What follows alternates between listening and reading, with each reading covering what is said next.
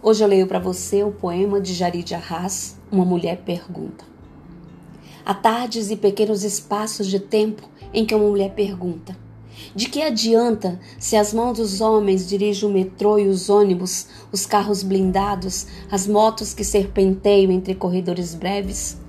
Se as mãos dos homens assinam os papéis e carimbam, autorizam o prontuário, a entrada e a saída do corpo, o reconhecimento dos órgãos doados, se as mãos dos homens orquestram as violências, balas, esporros, olhares e tocam seus instrumentos fálicos, curtos, enrugados, colocados para o lado, se os homens e suas mãos discam os números, estabelecem os valores, fazem listas de nomes de outros homens, se as mãos dos homens alcançam todas as coisas que quebram ou selam acordos e apertam botões que começam guerras internas por muitas e muitas gerações.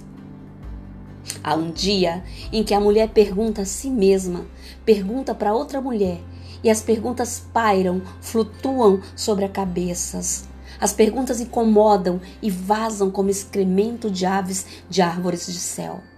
Nesse dia, a mulher procura resposta, porque de que adianta se há mãos que fazem dançar as cordas e os pequenos membros do corpo vivem em sacolejo?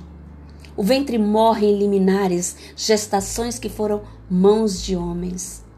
E a partir do ventre, as mãos nutridas pela mulher saem na direção do mundo, de tudo que é externo, de tudo que é global, antropológico, fágico e social.